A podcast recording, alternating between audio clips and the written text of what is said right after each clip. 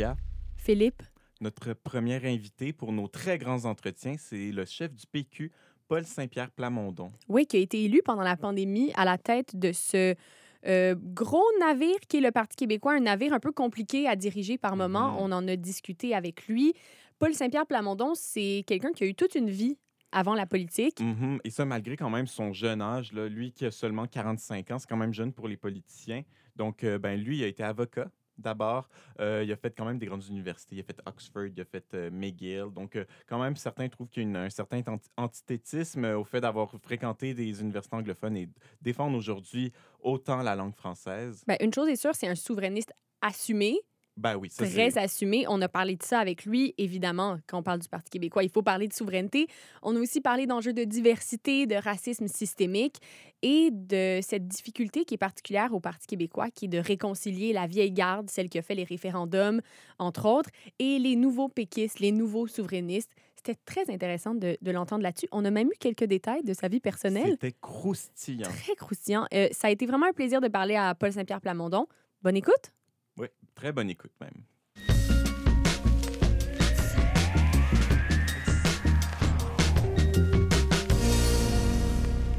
Ben moi, je suis intéressée de savoir cette histoire de vos parents qui sont pas du tout souverainistes, Ouais. mais que vous avez quand même décidé de prendre cette voie-là?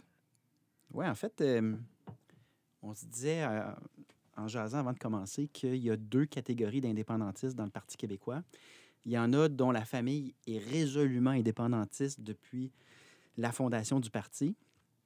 Et il y a des cas, le plus célèbre, c'est le cas de Jacques Parizeau dans le train, en revenant de Banff. Mais il y a des indépendantistes qui, à l'origine, viennent de familles comme la mienne qui ont voté non en 1995 et qui, confrontés à des réalités pour le Québec dans le Canada, confrontés à des exemples hyper précis et concrets, tout d'un coup assument le fait d'être indépendantiste. Et je dis le mot assume parce qu'il y a un certain prix sur le plan professionnel euh, dans des tours à bureau à Montréal là, Mm.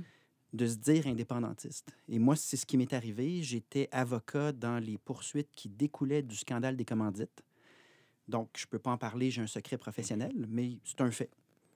Et euh, ça, comme l'observation sur la vitalité du français à Montréal, des événements euh, très précis, m'ont amené à m'assumer comme indépendantiste en disant, je pense que la seule bonne réponse, si on veut une pérennité linguistique, culturelle et que nos intérêts économiques soient bien servis, c'est d'exister dans un gouvernement normal, dans un pays normal, et d'exister à l'international. Parce que moi, j'ai voyagé, euh, je parle quand même bien danois, j'ai une base de suédois, j'ai travaillé comme avocat en Bolivie, j'ai euh, j'ai failli faire ma vie en Norvège parce que j'étais amoureux d'une Norvégienne. Bref, on peut passer vite sur ma vie personnelle, mais Où on peut vraiment rentrer dans cette Ah histoire-là. c'est- c'est bien plus intéressant que la Ben politique. oui, la norvégienne, on veut des La noms. Norvégienne. Mais le, le point, c'est que quand on voyage, on se rend compte également du prix de ne pas exister. Si je vous dis Suède, le drapeau apparaît dans votre tête. Quand on voyage, on se rend compte qu'on aurait vraiment intérêt à exister internationalement. Et notre rôle, ben, il serait peut-être au championnat euh, mondial de hockey gagner, que le Québec gagne, mais ce serait également en diplomatie. Je nous imagine comme un peuple facilitateur dans plusieurs conflits comme une voix positive, euh, comme d'autres États nordiques dans lesquels j'ai vécu, comme le Danemark et la Suède. Donc, tout ça m'a amené à devenir indépendantiste et à faire le choix à un moment donné de l'assumer publiquement. Et ça prend un certain... euh, je pense que ça prend un certain courage. Je pense que plusieurs Québécois le savent au fond d'eux. C'est comme si dans notre cœur, notre vrai pays, c'est le Québec. Mais de là à l'assumer puis à le dire, il y en a plusieurs qui se gardent une petite gêne. Puis c'est mon principal défi. Je sais statistiquement qu'il y a environ 35 à 40 d'indépendantistes au Québec. C'est plus de 2 millions de personnes. Mais je dois les amener à assumer cette option-là et à rêver mieux, à rêver un projet de société plutôt que d'accepter la résignation. Parce Et- que c'est ça l'enjeu en ce moment. Et selon toi, c'est quoi la cause de, de ce- cette gêne, de cette peur, cette crainte et tout ça, ce genre de flou euh, qu'on trouve notamment maintenant chez les, les fameux nationalistes, euh, les gens qui se disent bon ben j'aime beaucoup le Québec, mais peut-être pas au point de se séparer. Les fédéralistes nationalistes. Juste le dire ensemble, déjà, il y a un paradoxe. Il y a plusieurs facteurs. Le, le premier, je pense, c'est qu'on a perdu en 95 puis on a perdu en 80. Donc, pour ceux qui, comme moi, à 18 ans, ont voté oui, c'était mon premier vote, c'est triste comme souvenir. C'est très. Pour des gens qui ont beaucoup donné, c'est douloureux. Ça demande du courage de se relever et dire non, on va bien finir cette histoire-là. Pour d'autres qui n'ont pas pu voter, il faut prendre conscience, je crois, qu'une grande partie de la stratégie du Canada après ce rendez-vous marquant de 1995, c'était pas de faire une place au Québec ou de renégocier avec le Québec, c'était de décrédibiliser et marginaliser les indépendantistes. S'en est suivi donc tout un discours de c'est le repli sur soi, alors que n'importe qui qui comprend qu'un pays te donne une représentation internationale, c'est vraiment l'inverse. Mais tous les discours péjoratifs et méprisants envers les indépendantistes sont le fruit d'une stratégie concertée à partir de 96 par le camp du non qui voulait absolument prévenir un autre référendum. Plutôt que de négocier, ils ont tout simplement commencé à dire que c'était des gens renfermés sur eux-mêmes, les indépendantistes c'était fini, les vieilles chicanes, ça cette expression-là c'est Jean Chrétien, mais elle demeure encore aujourd'hui, la vieille Mhm. chicane, alors que dans les faits, pour moi, créer un pays, il n'y a pas plus un projet de société que ça. Imaginez un seul instant le soir où on devient un pays. C'est le plus beau moment de politique qu'on aura jamais vécu de notre vie. Et les semaines qui vont s'en suivre vont être euphoriques. Euphoriques parce qu'on va commencer à faire des choses qu'on n'a jamais pu faire. On va commencer à exister. Mais également sur le plan de la citoyenneté, j'ai l'impression, comme vous le savez, là, on est dans une ère où les identités prennent beaucoup de place. Euh, je pense que la citoyenneté québécoise va être on ne peut plus claire le lendemain du pays. Ça va, être, ça va couler de source qu'on est tous québécois, à part égale, puis on aura mis au monde tous ensemble un pays. Ça, c'est du vrai ciment pour une société en termes de vivre ensemble, en termes de- d'empathie pour les autres. Et malheureusement, on se trouve dans une société en ce moment, que je- trouve, qui manque d'empathie, qui manque de citoyenneté commune. On a beaucoup de sous-groupes, beaucoup d'individualisme. Moi, je rêve à un peu plus de moments communs, de moments rassembleurs. Vous dites que une des plus belles soirées, peut-être pour l'ensemble des Québécois, ce serait celle où on aurait un pays. Je peux bien comprendre que pour ceux qui ont perdu en 95, ça puisse être le cas, mais il y a tellement de choses qui ont changé de 95 à aujourd'hui. Comment est-ce que cette nécessité de la souveraineté a évolué, elle aussi? C'est vrai qu'elle a évolué. Il y a quelques éléments. Premièrement, le risque a diminué dans une économie mondialisée. On va voir ce qui arrive avec l'Écosse, mais prenons le Brexit. Peu importe les processus de volonté démocratique de décider par soi-même d'un peuple, elles vont toujours mener maintenant dans une intégration à l'économie globale. Donc, le fardeau est différent de celui de René Lévesque à l'époque, qui devait expliquer aux Québécois qu'est-ce qui arriverait économiquement puisqu'il n'y aurait plus le marché du Canada. Donc, il y avait toute la notion de souveraineté association. Là, je pense que le risque a changé.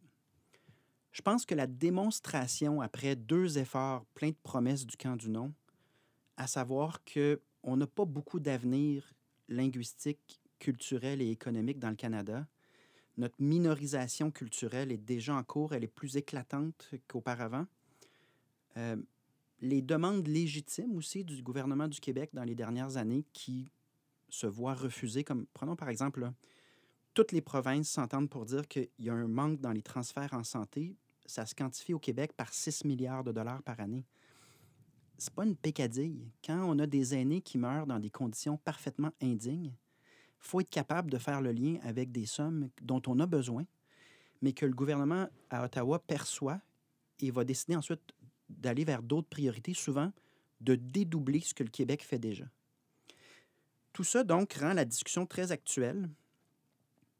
Et je pense qu'il faut, à ce moment-là, en faire la promotion sans s'excuser. Puis, il y a un, un examen de conscience aussi à faire du côté du Parti québécois, des indépendantistes, à savoir si on s'excuse nous-mêmes avant de commencer à parler de notre projet, si nous-mêmes, on a un peu de peur en nous ou un peu de difficulté à assumer qu'on a un beau projet, comment convaincre ceux qui sont ambigus ou pour euh, les plus jeunes à l'université, souvent, ils en ont juste pas beaucoup entendu parler. Donc, ce qu'on essaie d'incarner en ce moment, c'est vraiment d'assumer pleinement un projet de société en disant, nous, on en a un, un projet de société, puis on aimerait ça vous en parler, puis libre à vous ensuite de vous faire une opinion, mais on ne s'excusera pas de la possibilité de tenir un référendum.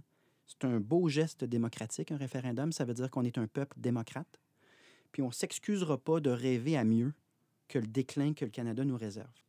Mais outre euh, le projet d'indépendance, est-ce que c'est difficile de concilier la vieille garde qui a vécu euh, les référendums et les, nouveaux indépendantistes, les jeunes indépendantistes euh, qui, qui sont une nouvelle vague et qui n'ont pas vécu les référendums? C'est pas toujours évident. Je te donne un exemple. Il y a deux sondages. On s'est retrouvé avec un sondage où notre électorat était nettement plus jeune, puis on avait nettement moins de retraités. Et, et ça, nous, ça soulève des questions parce qu'on a besoin pour réussir à la fois de ceux qui ont voté oui dans les référendums précédents.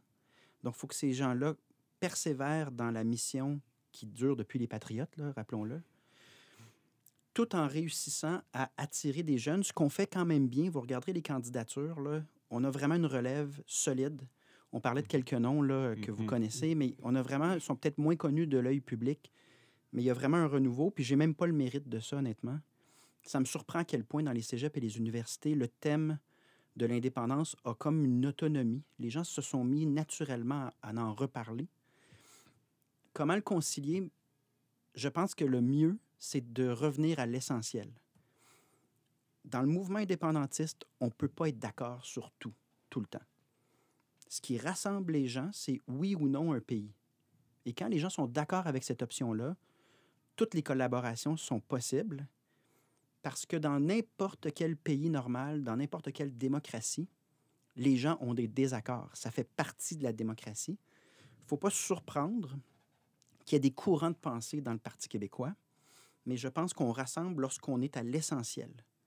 Ce qui nous rassemble, c'est l'amour du Québec, donc un projet de pays, mais aussi une forme de bienveillance envers les intérêts du Québec, mais les gens qui constituent le Québec. Par exemple, une des sorties importantes qu'on a faites était sur la dignité des aînés, puis un plan pour vraiment garantir la dignité des aînés. Euh, on rassemblait tout le monde, puis toutes les générations avec ça. Quand on parle d'une place en CPE pour chaque enfant, quand on parle de santé mentale, il y, a- il y a des enjeux qu'on a pris sur nous par amour pour le Québec qui rassemblent toutes les générations.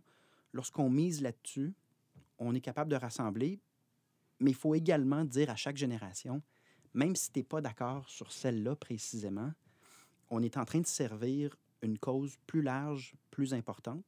Puis c'est important de s'unir au moins sur l'essentiel. Sinon, il n'y a pas, il y a pas d'union, il n'y a pas de possibilité de... Les gens deviennent tous dans leur coin avec leur credo, sans capacité d'interagir avec euh, d'autres personnes avec des points de vue différents.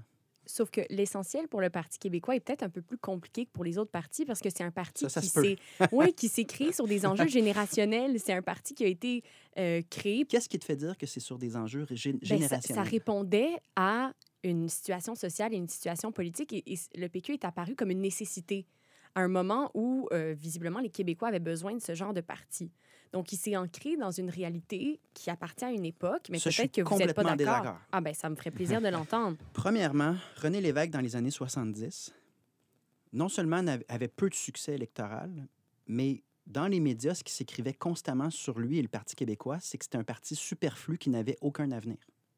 On a tendance à romancer comment le Parti québécois a pris le pouvoir, là, mais ce qui a précédé la prise de pouvoir en 76, c'est beaucoup de diffamation et de mépris envers le Parti québécois. Et René Lévesque, avec le bagage qu'il avait, là, il y avait une bonne dose de mépris. Chaque le cycle référendaire a été précédé par une période creuse où tout le monde disait que c'était fini. Donc, ça n'a jamais été facile pour le Parti québécois. Et là où je suis en désaccord avec l'affirmation que c'est générationnel, ça a toujours répondu à un besoin naturel d'être dans une démocratie.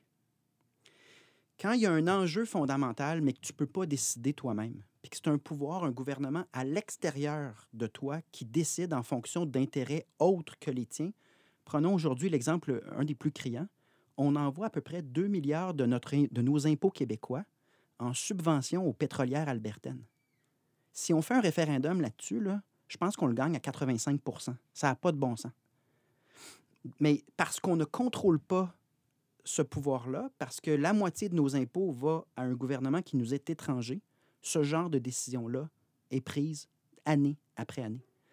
Donc, notre incapacité à s'assumer, à exister, notre incapacité à gérer des questions comme le français, l'environnement, sur une base durable, vient largement du fait qu'on n'est pas un pays. Et donc, les revendications des années 60 et 70 sur la pérennité de la langue française, sur l'affirmation de la culture québécoise, pour qu'elle soit durable, sont toujours d'actualité. En fait, des fois, je regarde ça puis je trouve ça un peu décourageant à quel point on est encore dans les mêmes dialogues, dans les mêmes réflexions. C'est comme le jour de la marmotte. Parce que tant qu'on ne se sera pas dit oui, c'est vraiment utopique de penser, avec les origines coloniales du Canada, que les choses vont changer grâce à Ottawa. Prenez sur la question autochtone la loi sur les Indiens. Pensez-vous vraiment que la loi sur les Indiens va bouger? Je veux Justin Trudeau va faire plein de cérémonies, il va se déguiser, il va pleurer. Là. Pensez-vous vraiment qu'il va y avoir un changement? Pensez-vous vraiment que l'industrie pétrolière va arrêter d'influencer le gouvernement du Canada? Est-ce que le gouvernement du Canada aura un jour de l'empathie puis de la collaboration pour la pérennité du français? Par exemple, dans les dernières années, c'était le débat de est-ce qu'on applique la loi 101 aux entreprises à charte fédérale? La réponse était non. Mais ce sont les mêmes débats que dans les années 60, 80, 90. Donc, il y a quelque chose de redondant. Pour ma fille qui a 4 ans, puis mon fils qui, a 2 ans, moi, je leur souhaite juste de ne pas être encore pris là-dedans, qu'on soit ailleurs. Un autre enjeu avant avant qu'on on manque de temps que je voulais aborder qui touche beaucoup les jeunes, c'est évidemment l'environnement. Euh, je voulais juste savoir, euh, bon, je suis sûr que, que, le PQ a énormément de propositions à ce sujet-là, mais disons, euh, s'il y avait deux, trois points forts en termes d'environnement au PQ, ça serait, ça, serait quoi? On va faire campagne sur l'environnement, donc attendez-vous à ce que la proportion de notre campagne qui est dédiée au réchauffement climatique, mais également à l'adaptation à ces réchauffements-là, ce qu'on mange, l'air qu'on respire, toutes ces questions-là vont occuper beaucoup d'espace je peux pas te donner chacune des sorties parce que la campagne, ben si je brûle mes punchs, je suis sûr que mes, adversaires vont écouter ça, sont comme OK, ben parfait, on va s'adapter. Mais euh, ce qui est certain, c'est que le gouvernement du Québec, sous la CAQ, a présenté un plan qui, unanimement, tous les experts sont venus dire c'est nettement insuffisant. Et il y a quelque chose d'irresponsable compte tenu là, du fait que c'est limpide l'urgence climatique existe, c'est, je pense, vraiment irresponsable de se contenter comme population, comme citoyen, de se contenter de ça. Ensuite, qu'est-ce qui distingue QS puis le PQ, parce qu'on sera les deux partis à en parler? Je dirais qu'on est moins dans une approche moralisatrice. il n'y aura jamais de staff du PQ qui bloque un pont. On n'est pas là-dedans. On n'est pas non plus dans des fois, j'entends des gens, là, je ne veux pas l'attribuer à QS parce que des fois, il ne faut pas euh, accuser, euh, mais j'entends des gens dire, au fond, le problème, c'est le capitalisme, on va renverser le capitalisme. Je leur, je leur conseille la série Tchernobyl, qui a lieu sous un régime communiste quand euh, la centrale nucléaire a, sauté. Là. Je ne suis pas sûr que c'est le régime tant que notre capacité à marier l'économie et l'environnement, les intérêts électoraux des gens avec la pérennité, la durabilité de notre environnement. Donc, c'est là que je pense que le PQ a quelque chose à apporter, c'est-à-dire un pragmatisme où on va dire aux gens embarquez avec nous. On n'est pas là pour vous dire que vous êtes coupable. On n'est pas là non plus pour vous dire que vous avez euh, une vie difficile. On va essayer ensemble d'améliorer notre condition. Par exemple, ce qui est très péquiste en environnement, c'est de dire le 2 milliards dont je vous parlais qu'on envoie en impôts aux pétrolières. Nous, on s'engage à le réinvestir dans les entreprises de la nouvelle économie qui nous permet complètement de déplacer nos habitudes énergétiques, les technologies qu'on utilise, les, bâtiments de la manière qu'ils consomment de l'énergie. Imaginez 2 milliards, 2, quelques milliards par année uniquement dans la transition. On va même jusqu'à dire que le Fonds des générations, on va prendre un milliard à chaque, à chaque année pour la transition vers la nouvelle économie. Donc, on va avoir une approche pragmatique, très réfléchie sur ces enjeux-là, mais dans le but de convaincre le plus grand nombre, parce que le drame de la question environnementale, c'est qu'on le sait depuis des décennies, mais électoralement, on n'a jamais réussi à convaincre une majorité d'embarquer. Les gens, au contraire, ont tendance à voter pour des partis qui ouvertement disent j'ai rien là-dessus. C'est pas normal. Donc peut-être que si on arrive avec une approche très concrète et très positive en disant s'il vous plaît, embarquez avec nous, ensemble on va y arriver, ce positivisme-là va donner la chance à un gouvernement dont pour qui l'environnement est vraiment une priorité par-dessus les priorités. Un dernier enjeu que j'aimerais aborder, il y a quelques malaises par rapport aux populations plus jeunes, même à l'intérieur du parti quand vous avez annoncé votre candidature, par rapport à certains enjeux plus progressistes pour lesquels le PQ a de la difficulté à, disons, euh, bon, c'est pas les enjeux gagnants pour le PQ. Je parle de, du racisme systémique, par exemple, ou de l'acceptation de la diversité, ou qui, qui, est souvent associé au multiculturalisme canadien. Mais pour des gens qui n'ont pas fait 95, qui n'ont pas fait les deux référendums, puis qui sont d'une autre génération, on a grandi avec des classes multiculturelles, on a grandi avec des émissions de partout dans le monde, des gens LGBT, des gens de toutes les cultures. Donc, pour nous, ça semble évident. Alors, quand on entend parfois des leaders dire, parler justement du multiculturalisme canadien, d'aller à l'encontre du racialisme, pour nous, ça sonne pas nécessairement des cloches. Euh, premièrement, ben, j'aimerais connaître votre position sur le racisme systémique et plus largement, comment on peut protéger le Québec, protéger notre langue sans s'aliéner l'étranger. Est-ce que c'est possible de faire correspondre tout ça? Moi, ça me fait peur quand on parle d'aliéner l'étranger parce que déjà dans ta question, tu as pris pour acquis que les identités étaient d'abord ethnoculturelles et que les gens issus de minorités ethnoculturelles n'étaient pas québécois. Le, plus gros piège du multiculturalisme canadien, c'est qu'à la fin, les Québécois, ce seraient juste les personnes avec une certaine couleur de peau puis un certain accent, alors que la conception indépendantiste de la citoyenneté, c'est que tout le monde est québécois au-delà des différences, puis il y en a plein des différences, là. On pourrait parler d'orientation sexuelle. Mais alors, comment on adresse le racisme, par exemple? Parce qu'on sait que les Québécois, par rapport au reste du Canada, ont des, des attitudes plus négatives par rapport aux musulmans, par exemple. C'est faux. Les sondages.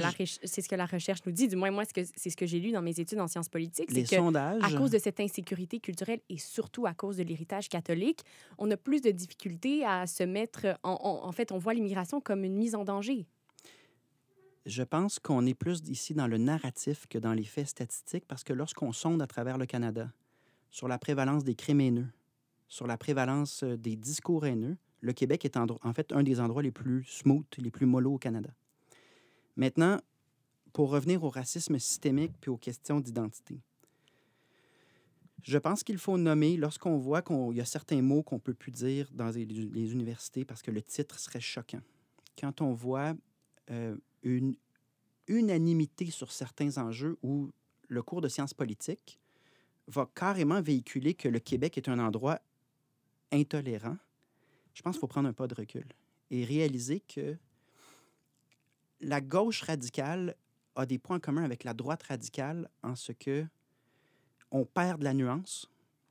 Et moi, je m'inquiète beaucoup de substituer les identités citoyennes et démocratiques par des identités euh, où est-ce qu'on revient avec le concept de race, concept qui scientifiquement n'a pas de valeur. Je veux dire, si, le, le danger, c'est que si on s'identifie d'abord et avant tout à l'idée de race, on va être pris avec le concept dans l'espace public après.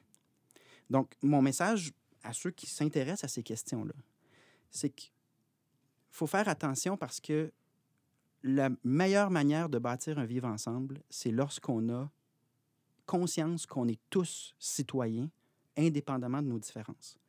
Si, comme dans le cas du racisme systémique, on trie les gens par catégorie de couleur de peau ou autre catégorie, et qu'on présume du racisme de la société d'accueil à chaque fois qu'on voit une inégalité par catégorie.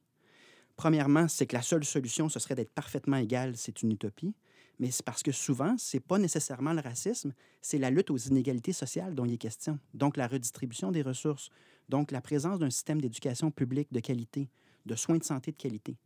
Mais l'universalisme, c'est-à-dire considérer tout le monde comme des citoyens québécois, est en train, sous l'influence du multiculturalisme canadien, d'être remplacé par les, les, identités communautaires. Et ça crée des tensions sociales et ça crée des foyers d'extrême tant à gauche qu'à droite. Et moi, je ne serai jamais dans ces extrêmes-là.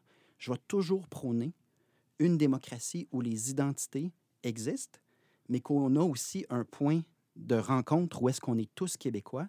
Donc, je ne peux pas accepter, comme le voudrait le Canada, dans le multiculturalisme, d'être juste une autre communauté ethnoculturelle. Pour moi, les Québécois, c'est tous les citoyens du Québec qui adhèrent à des lois qui ont été votées ensemble, et non pas des communautés culturelles les unes à côté des autres. Puis il faut vraiment faire attention à la, no la notion de sauveur blanc dans ces en enjeux-là, parce que moi, je fais le tour des communautés culturelles. Puis quand on jase avec eux, ils disent, moi, mon souhait le plus ardent, c'est que mes enfants soient québécois à part entière. La dernière chose que je veux, c'est d'être catalogué comme une communauté culturelle, c'est-à-dire, pour reprendre ta question, un étranger. On ne peut pas embarquer là-dedans, mais ce n'est pas un blâme pour la question, c'est parce qu'elle traduit bel et bien comment on est invité dans le Canada à concevoir la citoyenneté, c'est-à-dire des séries de communautés qui vivent les unes à côté des autres et qui souvent rentrent en concurrence les unes contre les autres, en réhabilitant la notion de race qui, à, mes yeux, est inacceptable. On est des citoyens, on est des êtres humains, puis après, vous et moi, on n'a pas la même couleur de cheveux, on n'a peut-être pas la même opinion sur qui va gagner la Coupe cette année l'an prochain. Je ne ferai pas la liste des différences qu'on a, mais jamais on va penser entre nous qu'on n'est pas québécois. On est tous québécois. Donc, il y a vraiment euh, une discussion de fond à avoir, puis je m'inquiète dans le milieu universitaire de l'uniformité avec laquelle on dénonce le nationalisme, le peu de voix dissidentes qu'on entend de plus en plus dans les universités, parce que pour moi, le nationalisme, c'est le service de la démocratie, à savoir que sur un territoire donné, peu importe nos différences, on vote au même moment, on fait des choix ensemble, et donc on a une citoyenneté universelle et partagée. On n'est pas juste des sous-groupes, on n'est pas juste des individus qui parlent de leurs différences constamment, on a aussi des points en commun avec les autres. Après, on pourra peut-être passer à, la toute dernière question, mais moi, c'est juste l'application de ce que tu viens de dire au cadre canadien, en fait. Pourquoi on ne peut pas l'appliquer dans un cadre plus large?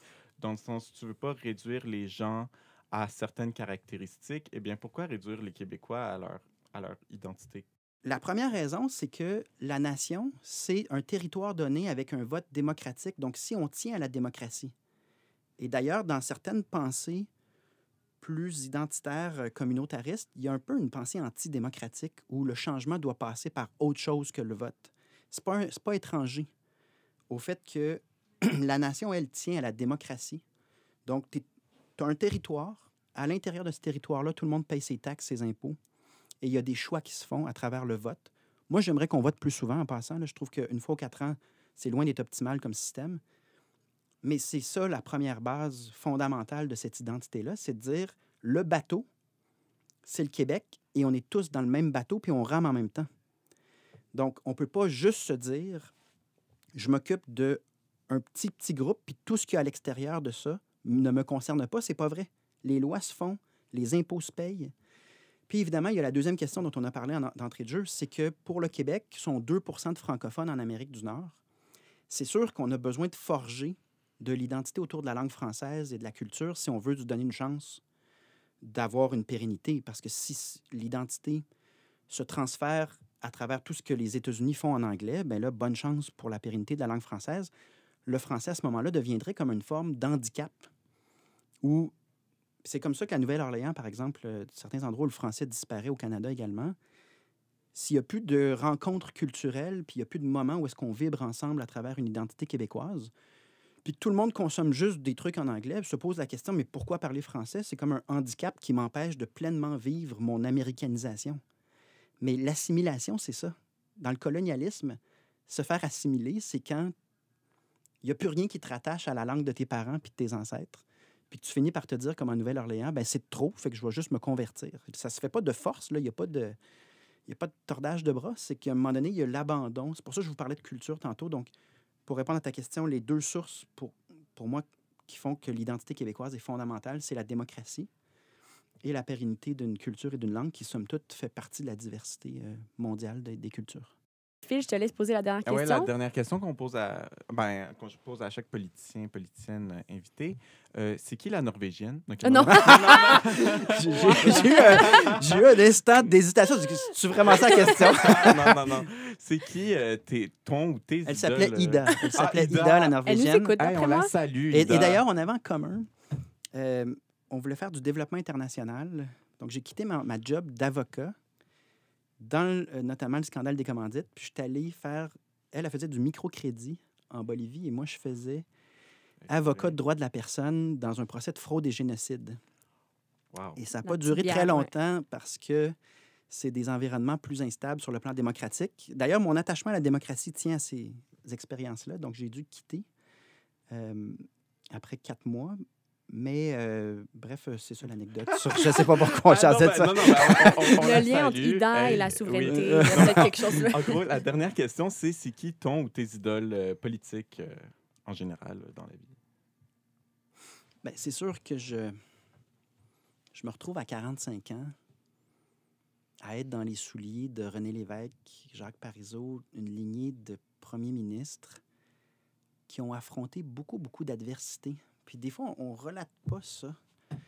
L'affirmation des Québécois, leur aspiration à avoir un pays normal, pour chacune des personnes avec leurs forces et leurs faiblesses, je suis le dixième chef. Les neuf avant, là, ils ont mangé beaucoup, beaucoup de claques. Beaucoup d'adversité, beaucoup de propos injustes à leur égard. Bizarrement, quand ils sont morts, là, tout le monde les aime. C'est souvent mais ce qui arrive donc- avec, avec tous les politiciens, Oui, d'ailleurs. mais c'est plus frappant encore avec les péquistes. Donc, Donc, euh, donc je- souvent, souvent, je lis sur ces euh, politiciens-là pour essayer de comprendre je suis dans quoi, puis qu'est-ce qui est prévisible, puis qu'est-ce qui peut amener à un dénouement heureux. Euh, donc, c'est sûr que c'est une influence importante. Mais je vous dirais qu'à la base, je suis pas un gars qui est très politicien, puis qui a lu beaucoup, surtout, tu sais, je, je lisais sur euh, Teddy Roosevelt pendant les vacances, mais je suis pas un gars qui est un fan de politique. Je me vois plus comme un entrepreneur en pays. que- Un entrepreneur en pays. Est-ce que c'est vous qui avez inventé le terme? Je l'ai mis sur mon Twitter euh, quand je suis devenu Ah! chef. J'ai dit, moi, je- voici comment je me définis, parce que quand on arrive dans l'espace public, on essaie de- nous-mêmes de se définir pour que les gens comprennent qu'est-ce qu'on essaie de faire. Puis c'est ça que j'ai mis sur mon Twitter. Je suis entrepreneur en pays. Je sais que c'est pas un plan d'affaires facile, mais je le trouve tellement nécessaire que je suis prête à dédier euh, le nombre d'années de ma vie que ça prendra pour que ce plan d'affaires-là, affaires, ça sonne un peu. euh, Oui, parce que vous êtes d'accord pour dire plan. que le PQ, c'est de l'émotion quand même. là. Il y a quelque chose de l'ordre de l'émotion dans le PQ. Est-ce que l'entrepreneuriat fonctionne avec l'émotion? On va le savoir bientôt. On va- Ah ouais. Mais, mais c'est. J'espère qu'on peut combiner les deux, c'est-à-dire être entrepreneurial, mais en même temps, c'est rempli d'émotions, euh, des belles, de belles émotions, mais aussi de l'amertume. Il y a, il y a un gros bagage derrière tout ça. Hein? C'est, euh, c'est, c'est pas évident toujours à porter, mais je, je pense que c'est ce que je dis à tous mes candidats, candidates. Portons ce qu'on fait, puis nos, nos convictions avec le plus de droiture possible, le plus de fierté possible. En soi, c'est, euh, ça a de la valeur. Ben, euh, Paul Saint-Pierre Plamondon, merci beaucoup d'avoir beaucoup. Ça m'a fait accepté plaisir. l'invitation. Réinvitez-moi parce que j'ai l'impression qu'on aurait eu On a tellement de choses à 14 dire. sujets, on Ah, aurait pu faire ah, deux heures. Tellement, tellement. Mais moi, ça m'intéresse dans le sens où là, c'est la campagne, mais après la campagne. euh, N'importe on- quand. Avec Ouais, c'est ça, plaisir, vraiment. Merci.